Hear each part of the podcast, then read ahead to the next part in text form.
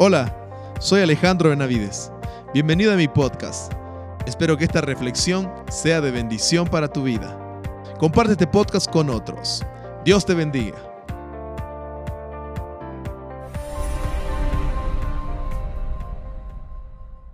Esta es la penúltima, el otro domingo será la última que con esto termino esta serie de 10, 10 sermones sobre la vida de Daniel. Y hemos venido aprendiendo que en la vida pues todos vamos a ser probados, todos. Usted va a ser probado, yo voy a ser probado.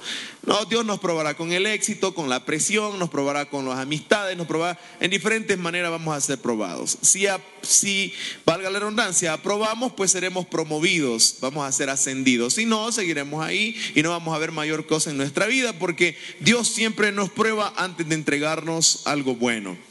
Y en esta Ahora, en esta mañana, no es una prueba como de esas que hemos estado viendo, sino más bien con, va con nuestra vida espiritual. Más va con, con esa intencionalidad si tenemos o no tenemos de querer crecer espiritualmente. Y esa es una responsabilidad de cada uno de nosotros. Es suya. Nadie, mire, en la vida espiritual nadie puede hacer nada por usted. Toda la iglesia se puede, orar, se puede poner a orar por usted, pero si usted no ora, algo, algo verá. Pero esa parte nadie puede hacerla. Es una decisión propia. En lo que tiene que ver con la vida espiritual, eso es cuestión personal y usted dará cuentas a Dios de su manera de manejarla. Y quiero que aprendamos hoy cómo deberíamos orar, porque todos queremos que Dios nos responda. Y no hay una fórmula mágica para decir, así tienes que orar para que Dios te diga siempre a todos sí. No, no. Lo que sí hay es una manera de orar para que Dios responda, no necesariamente como yo quiero, pero que responde, responde. Dios no es un Dios que va a quedarse mudo, Él quiere responder a sus oraciones, pero no necesariamente como usted quiere. A lo mejor usted dice quiere, quiere que Dios le dé algo y a lo mejor Dios responda con que no se lo va a dar y no es que Dios no respondió, Dios respondió, solo que no como usted quería. Y ahí es cuando nosotros mal asociamos la idea de que siempre Dios tiene que hacer lo que yo estoy pidiendo. Si digo que me quite esto, que me lo quite. Oh, Dios me respondió. Si no me lo quitó, entonces digo, Dios no me respondió. No, Dios sí responde. El problema es que no, Él no va a responder como yo quiero, sino como Él piensa que es mejor para nosotros. Y quiero que veamos en la vida de Daniel al menos seis cosas que Él hizo a la hora de orar. Hoy no tengo los versículos, me olvidé mandar esto, así que le animo a que saque su Biblia, si la tiene en su celular, y úsela, por favor, vamos a leer. Y Dios nos muestra, vamos a leer el capítulo 9. Vamos a estar en el capítulo 9 de Daniel. Daniel ahora tiene 85 años. La semana pasada tenía 82, ahora tiene 85, al menos en este escrito que vamos a analizar. Así que desde la perspectiva humana ya es un anciano. Es un anciano que está ya en sus últimos días. Y en sus últimos días, Daniel siente la necesidad de que quiere volver a su país porque ha pasado desde los 15 años aquí como cautivo y ha cosechado mucho, ha sido un hombre realmente muy exitoso, pero él en su corazón siente la necesidad de volver a casa, de volver allá. Y él siente eso un día y empieza a orar por eso. Ya no ora por todas las cosas que oró antes. Esta oración no es como las que dame el discernimiento o para hacer los milagros o todas las cosas que hizo, sino que esta oración es porque él se siente lejos de casa, lejos de su casa.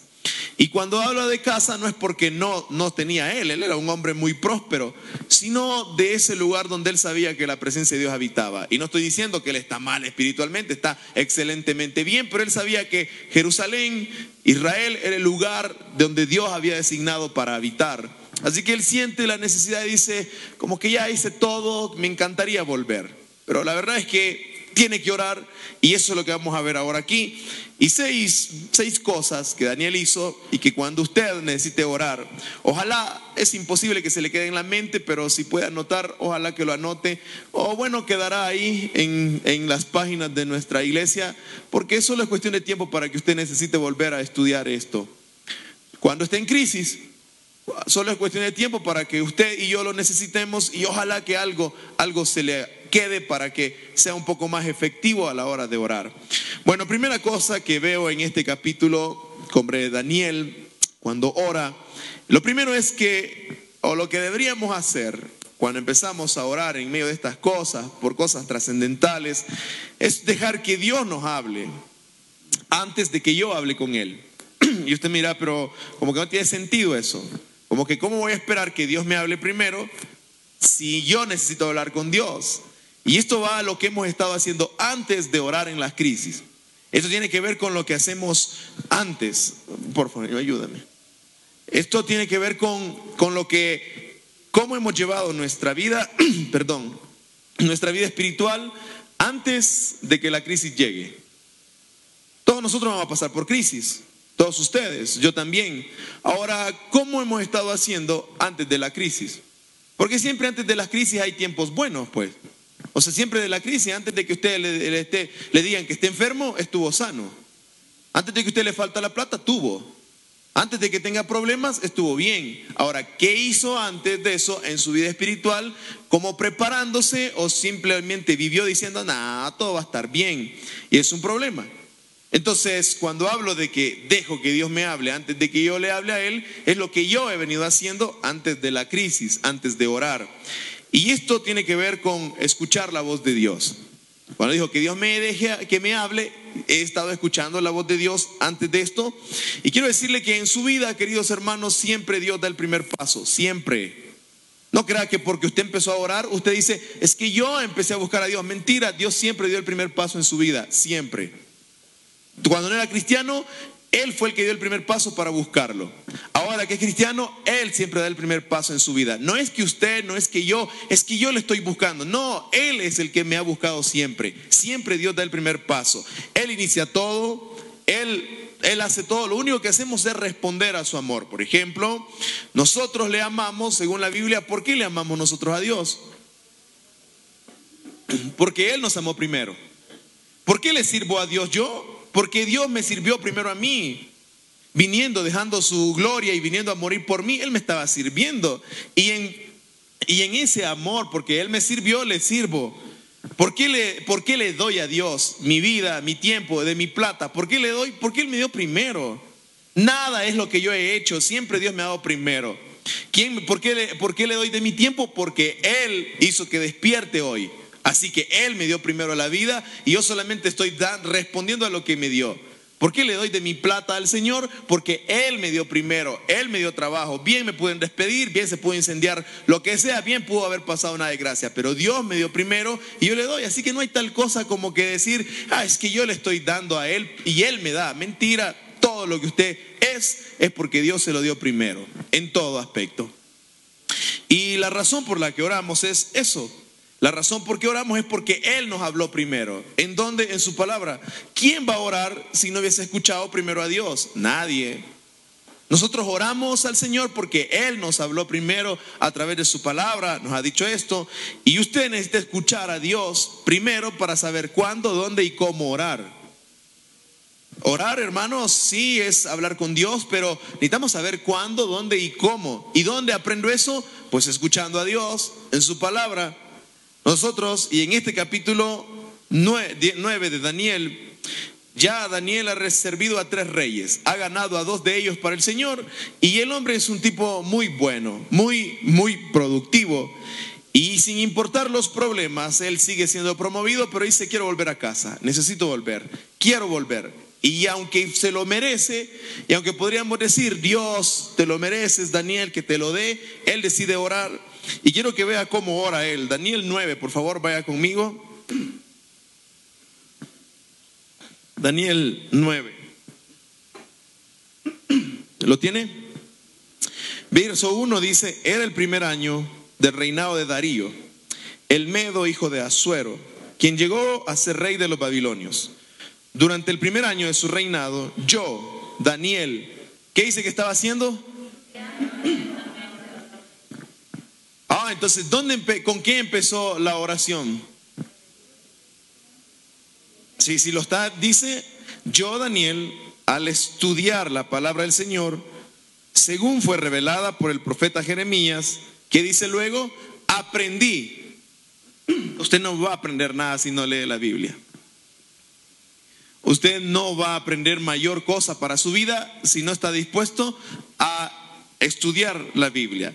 Aprendí que Jerusalén debía quedar en desolación durante 70 años.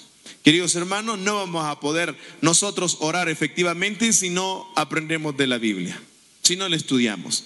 Si usted no estudia la Biblia, discúlpeme, pero nunca sus oraciones van a crecer más. No, van a ser ese tipo de oraciones tan ah, superficiales. Porque Daniel nos dice que él, mientras estudiaba, aprendió que aprendió que 70 años iban a estar. Y cuando más conozcamos la palabra de Dios, más efectivas van a ser nuestras oraciones. Así que la oración con el estudio de la palabra, eso no hay como decir, oh, es que yo oro mucho, pero no leo. Sí, está bien, pero no hay un equilibrio. Hay que estudiar la palabra del Señor. Vea Juan capítulo 15, verso 7, lo que dice con respecto a este. Dice la palabra de Dios. Esta es una de las promesas que si usted estudiara la palabra podría tomarla, entenderla y podríamos estar un poquito mejor. Dice la Biblia, si ustedes permanecen en mí, ¿y qué debe permanecer en nosotros? Sus palabras. Dice, si ustedes permanecen en mí y mis palabras permanecen en ustedes, ¿cuáles son sus palabras? Pues la Biblia. ¿Qué dice como consecuencia? ¿Qué puede hacer si usted hace estas dos cosas? Puede pedir, ¿qué dice? Lo que quiera. Pero ¿cuál es la condición? Permanecer en Él y que su palabra permanezca en mí. La palabra no puede permanecer en usted si usted no la lee todos los días. Eso de decir, ah, Señor, es que yo permanezco en ti porque voy a la iglesia, porque hago esto, ok, pero ahora Dios dice, esa es la primera parte. La segunda es que mis palabras permanezcan en vos. ¿Y cómo es la única manera para que permanezcan en mí? Pues estudiando estudiando su palabra. Así que dice la Biblia, si tú haces estas dos cosas, entonces pide lo que quieras, pide y se te será concedido. Cuando usted estudia la palabra de Dios, usted sabrá lo que va a pedir y no anda pidiendo locuras. Cuando usted estudia la palabra de Dios, va a ser más efectivo porque sabrá lo que Dios quiere para usted y entonces usted pedirá lo que dice, no lo que a usted se le ocurre. Porque el problema de nosotros es que como no sabemos cómo es la voluntad de Dios para mi vida, no sé lo que la Biblia dice para esto, para aquello, no tengo ni idea qué dice la Biblia en esta situación, entonces yo me pongo a pedir un montón de locuras. Y pido cosas que nada tienen que ver y cuando Dios no me responde, no, Dios es malo, no, no, es lo que usted no conoce a Dios, usted no conoce su palabra, por eso es que pide cosas que no van.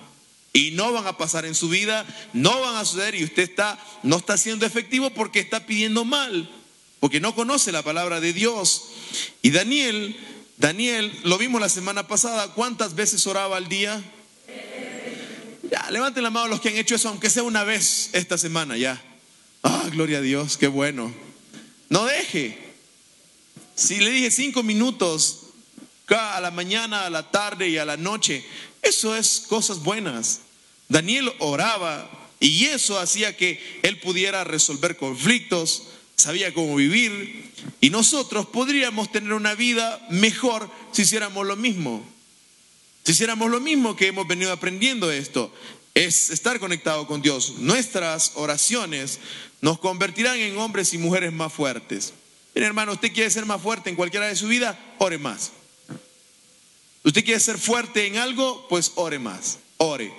No, no podemos ser fuertes en algo si no oramos. No hay cómo. Eh, usted y yo manejaremos mejor el estrés si ora más. Todos estamos sometidos a estrés, ¿o no? Nos salen bolas, o le da un tigo, no puede dormir, un montón de locuras que nos pasan. Pero todo mejora si usted ora. Usted mira, ay no, eso es mentira. Pruebe pues. Pruebe. Pruebe, diga, no, voy a ver si es cierto. Y si no, nunca más vuelvo a orar. Al fin y al cabo no quedo mal yo, queda mal Dios. Y usted pruebe a ver si es verdad lo que le estoy diciendo. Y estos seis meses, empezamos julio, hoy estamos cuatro, nos quedan cuántos seis meses. Y estos seis meses pueden ser mejor. ¿Por qué no probamos ya? ¿Qué perdemos, hermanos? Probemos estos seis meses. Si en los seis meses anteriores no tuvimos una vida devocional buena, probemos estos seis meses mejorando y veamos cómo termina el año. Veamos cómo termina el año en su vida. Le aseguro que va a terminar extremadamente bien. No estoy diciendo sin problema, dije bien. Ahora, para nosotros los hombres, levanten la mano los, que están, los hombres que están en la casa del Señor. Hombres, nacidos hombres. Porque ahora en el camino se quieren hacer, pero eso no vale. Nosotros los hombres, sé que muchos de los que están acá, pues a la altura de su vida, han corrido riesgos. Muchos riesgos. Profesionales, emocionales. A muchos de ustedes también han librado batallas fuertes.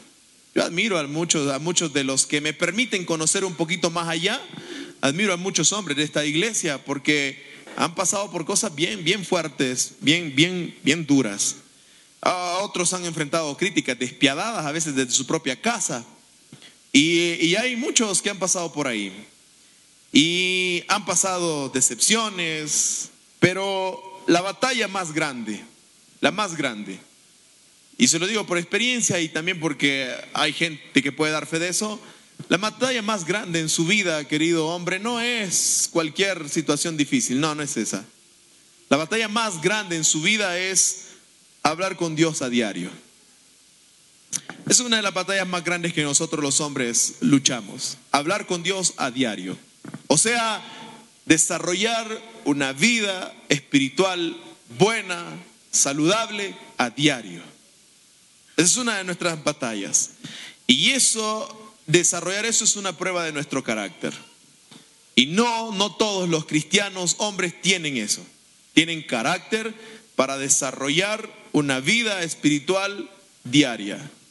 Tenemos que reconocer que hay muchos que hemos tenido que, que esperar que nos empujen o que sea a veces la dama de su casa la que está más conectada con esto y no hemos sido nosotros. Y Satanás es tan astuto que a usted, querido hombre, él va a hacer lo que quiera, él va a hacer lo que sea con tal de que usted no ore. Que usted. Si él gana eso en su vida, si él logra desviar su atención de su relación con Dios, querido hombre, él ganó todas en su vida. Él ganó todas.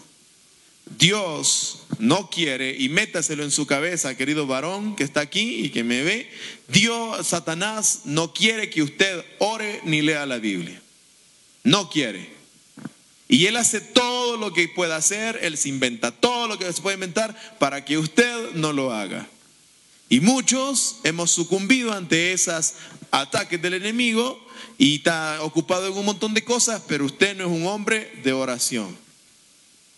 Y nos encantaría ver toda la maravilla de que Daniel vivió, nos encantaría ver todo lo que él pasó, nos encantaría ver que vamos siendo promovidos y que todo mejora, nos encantaría ver que el negocio prospera, nos encantaría ver que estamos mejor, pero simplemente no somos hombres de oración.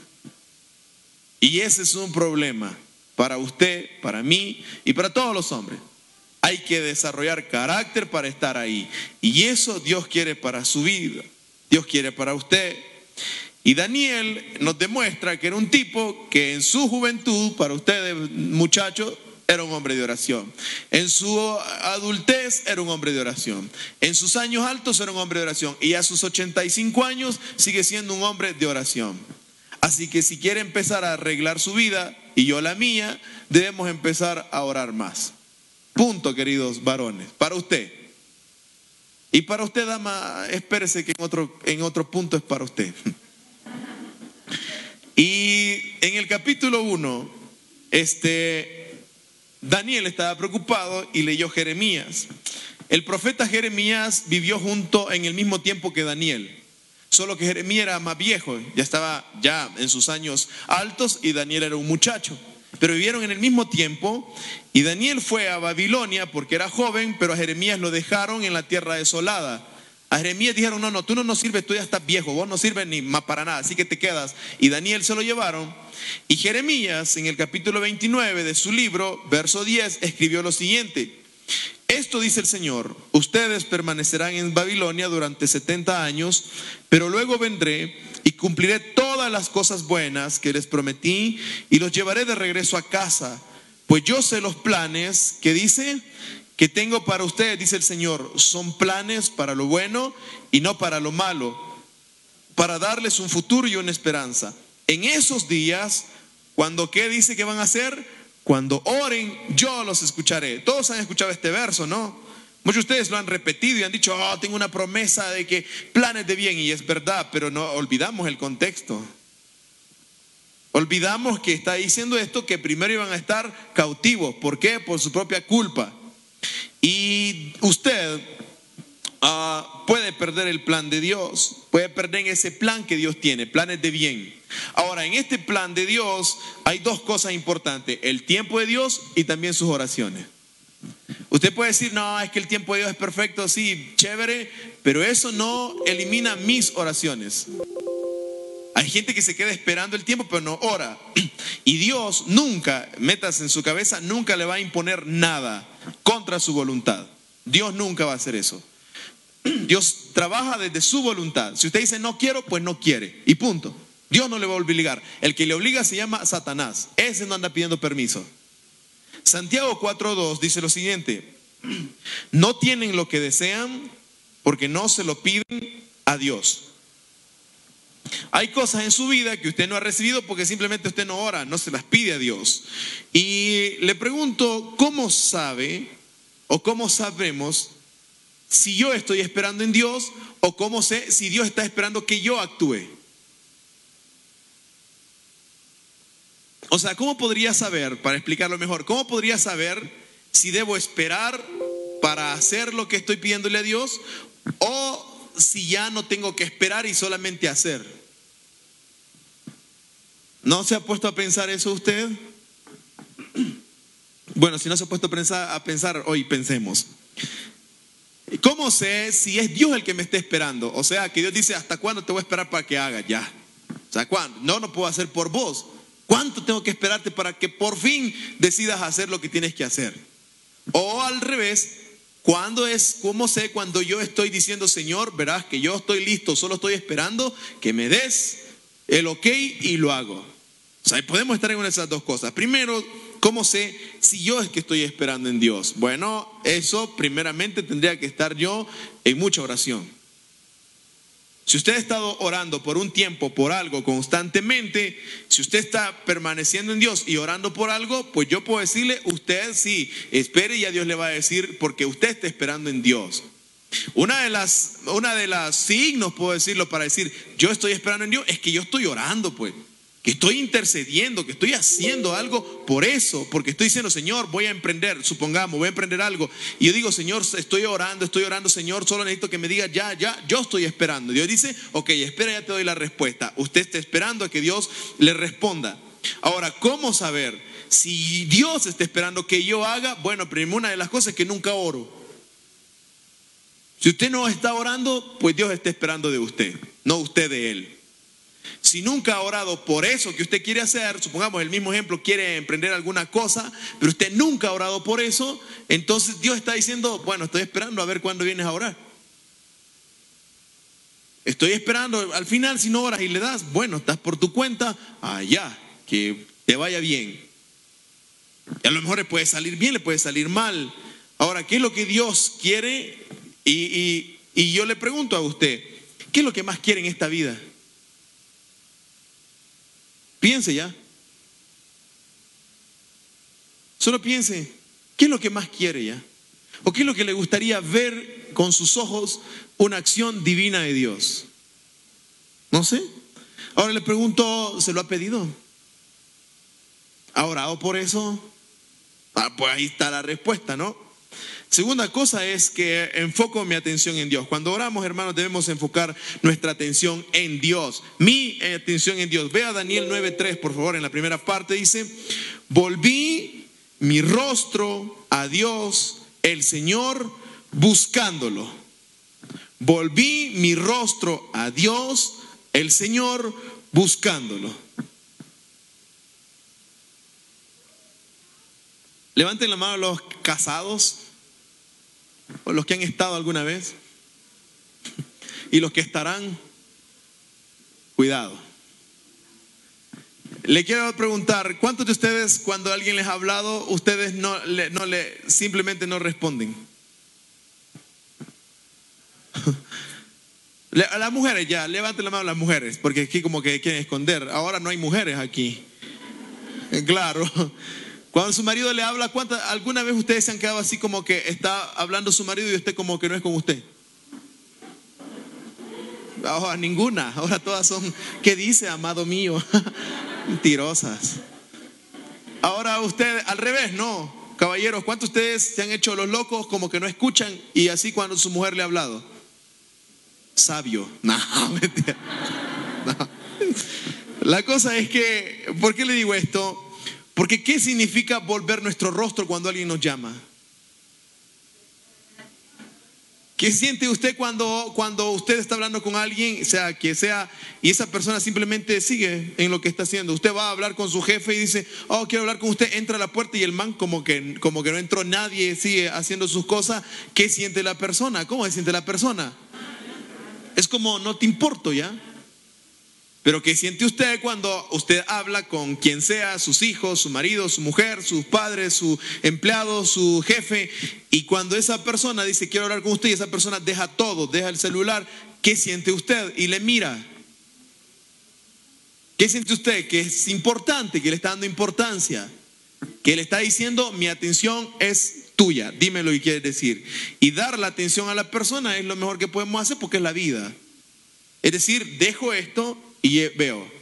Mira, yo, bueno, yo se lo he dicho, ¿no? Algunas veces lucho también con mis cosas, con estas situaciones, pero cuando voy a estar a hablar con alguien, me voy enfocando que debo dejar esto.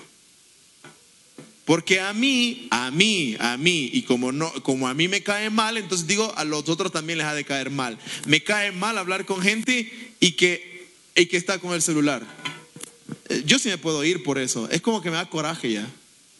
O a algunos le he dicho, te mando un WhatsApp si quieres mejor. Y cuando voy a alguna casa me esfuerzo por dejar mi celular en el carro, porque si no, siempre es una tentación. Entonces, ¿para qué voy a llevar? Claro, a veces lo logro, a veces no, pero, pero es como tu atención es importante. Y aquí dice Daniel, volví mi rostro a Dios, el Señor, buscándolo.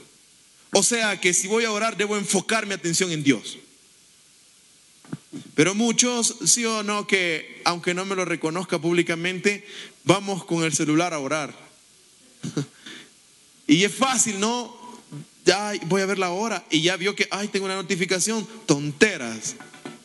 Y se perdió. ¿Usted cree que Dios va a decir, lo va a tomar en serio a alguien que va a orar de esa manera? O sea, Dios dice, Daniel dice, volví mi rostro a Dios a buscarlo, a buscarlo, a buscarlo. Es lo mismo con Dios. Hermano, Dios quiere hablar con usted siempre, pero Dios también es una persona, es alguien que tiene sentimientos y es como que diga, o sea, es como, ah, qué fastidioso que vengas a disque a orar. O sea, y, y vienes con tus cosas ya. O sea, está orando. Hermanos, ¿cuántos de ustedes no han, cancelado una, una, una llamada? O sea, les entró una llamada y ustedes no han respondido porque están con alguien que les importa. O usted, si es alguien importante, usted responde e interrumpe la conversación.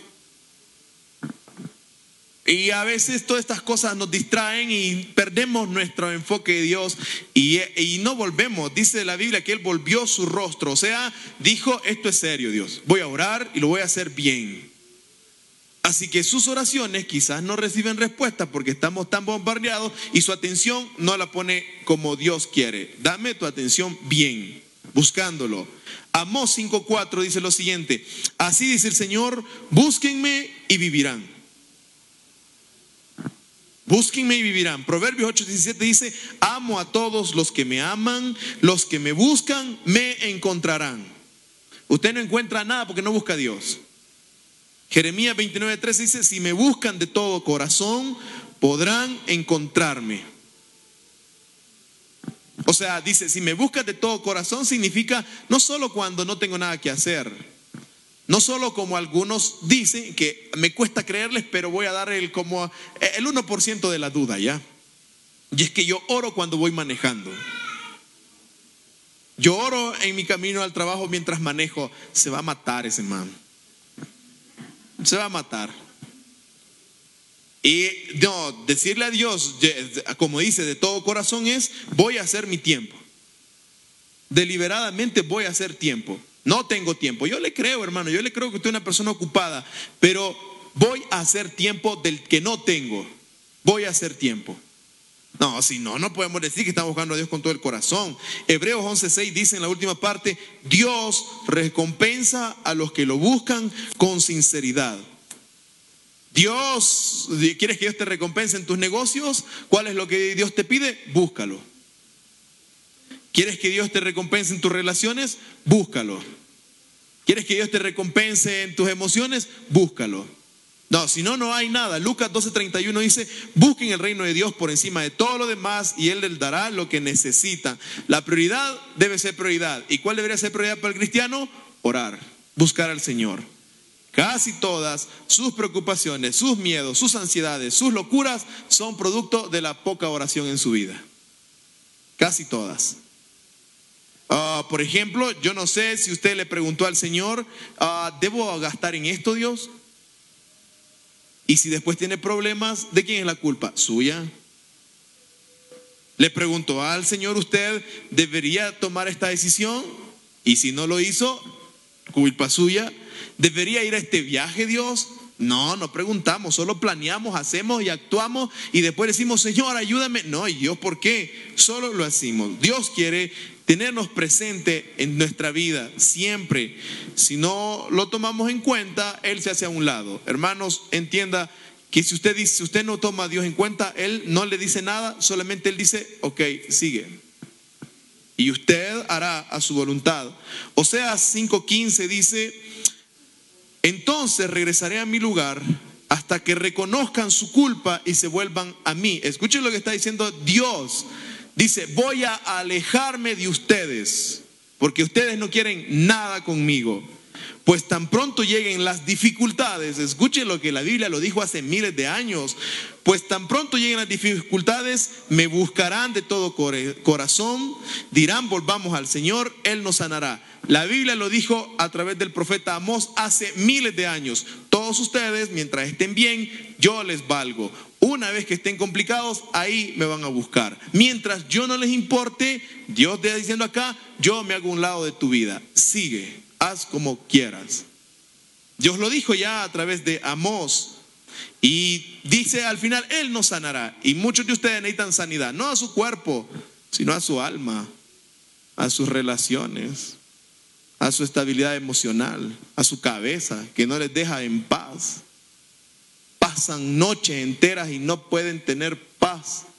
Esa cabeza es un mar de cosas y no logran encontrar la paz necesita sanidad. Y será, ah, será posible que nuestro dolor es debido a que nos alejamos de Dios. Ah, tercera cosa, debemos expresar nuestros deseos con emoción. A veces sus oraciones son muy rutinarias. Son cosas que nos memorizamos. Son cosas que decimos porque ya, por años, por años lo dijimos así y repetimos cosas. Ahora le pregunto, ¿Dios es un Dios de emociones o no? Levanten la mano los que piensan que Dios es un Dios de emociones. Y los que dicen, no, Dios no tiene emociones. Dios tiene emociones, hermano. La razón por la que usted tiene emociones es porque fue hecho a imagen y semejanza de quién. Ah, yo veo a Dios cuando Él dice, yo soy un Dios celoso. ¿Es emoción o no es emoción esa? Y cuando dice Él que llora como por sobre la gente, ¿no es emoción eso? La ira de Dios no es una emoción. Eso que se deleita en nosotros no es una emoción. Dios es un Dios emocional. Cuando me refiero a emocional no digo que actúa por sus emociones, sino que tiene la capacidad de sentir. Tiene la capacidad de sentir de, eso. Y yo puedo tener emociones gracias a que soy hecho a imagen de Dios. Si no fuera hecho a imagen de Dios no tendría emociones. Dios es alguien así, pero Él no nos obliga a nadie. Él se entristece el Espíritu Santo se entristece, dice, no entristezcáis al Espíritu. ¿No es una emoción eso? Por supuesto que sí. Pero él dice, él dice que él no nos obliga a nada, a nada. Dios, el Padre, ¿sufrió o no sufrió al ver a su hijo morir en la cruz? Estaba sufriendo, es una emoción. Y sufría ahí y nos ama a nosotros tan personalmente que hizo eso. Ahora, cuando usted pide algo a alguien, sus emociones juegan un papel importante. Sus emociones juegan. Si usted va a pedir un favor y va bravo, ¿le va a ayudar a ir bravo a pedir un favor? Si usted va a pedir a alguien que sea su, aquí dicen enamorada, eso no existe, es novia. Y si le pide y lo dice de una mala manera, ¿cree que le va a parar bola a la mujer esta? No, pues sí. Las emociones juegan. Las emociones están ahí. ¿Cuántos de ustedes tienen muchas cosquillas? ¿Alguien alguna vez tuvo la experiencia de que lo agarren a hacerle cosquillas y no lo suelten? ¿Cómo era, cómo, cómo era su petición que le dejen en paz? Llena de emoción, ¿no? O sea, qué desesperante que es, ¿no? Ah, es, una cosa, yo no soporto eso. Yo le puedo pegar a cualquiera, pero no es por, no es por sino es una acción porque no soporto. Pero la cantidad de, veces que se lo pide al Señor, ¿cómo pide usted? No estoy diciendo que todos tenemos que ser así, no, ay, gritazón, no, no. Usted sabe cómo es usted. Solo pone su mente y su corazón a la hora de orar o lo hace tan rutinariamente que es una cuestión tan vacía. Daniel 9:3 dice lo siguiente, me dirigí al Señor, mi Dios, implorándole con oraciones. ¿Ha rogado usted en oración? ¿Cuándo fue la última vez que usted imploró a Dios en oración? Yo sé cuándo. Yo sé cuándo. Fue cuando estaba en una crisis fea. Cuando estaba enfermo usted. Ah, le aseguro que ahí usted imploró. No se guardó nada, no tuvo protocolos. Usted fue a clamarle a Dios. Daniel 9:3 también dice en, la, en otra versión, dice, dirigí mis ruegos al Señor Dios en oración. ¿Cuándo fue la última vez que usted rogó a Dios? ¿Y cuál es la oración de Daniel? Él decía, ruego Dios, me permitas volver a casa. Jeremías 50, verso 4 dice, el pueblo de Israel volverá a su hogar junto con el pueblo de Judá. Llegarán llorando en busca del Señor su Dios, preguntarán por el camino a Jerusalén y emprenderán el regreso a su hogar.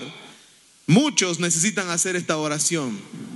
Necesitan pedirle a Dios que les permita volver a casa. Y no estoy hablando de su físico, sino la presencia de Dios. Un montón de ustedes están alejados completamente del Dios, aunque vengamos a la iglesia. Porque venir a la iglesia no es, no es sinónimo, es bueno, pero no es sinónimo de que estoy conectado con Dios. Solo piense cuándo fue la última vez que ha estado en intimidad verdadera con su Dios, usted y Él. Eso es. Muchos necesitan orar y decirle, Señor, ayúdame a volver a tu casa, o sea, a tu presencia. Muchos necesitan orar por su familia y decirle, Dios, te pido que mi familia vuelva a casa. No hablo de la casa física, sino a tu seno, Señor. Muchos padres, muchos de ustedes deberían estar orando por sus hijos para que vuelvan a casa. Puede ser física o puede ser espiritualmente. Pero no, no oramos. Muchos deberían estar orando por sus necesidades y no oramos. Número cuatro, demuestro que lo voy a tomar en serio. Vea lo que dice Daniel 9:3. Además de orar, ayuné y me vestí de luto y me senté sobre ceniza. Las últimas dos no aplican para nosotros porque es cultural. Pero las primeras otras sí. Y dice ayuné. El ayuno es importante, hermanos.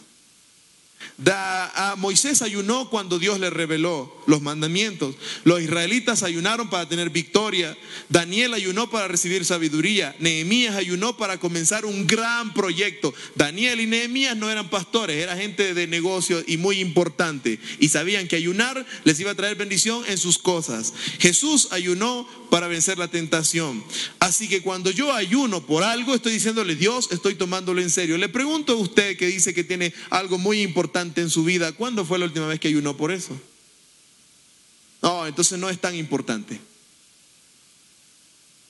No es importante.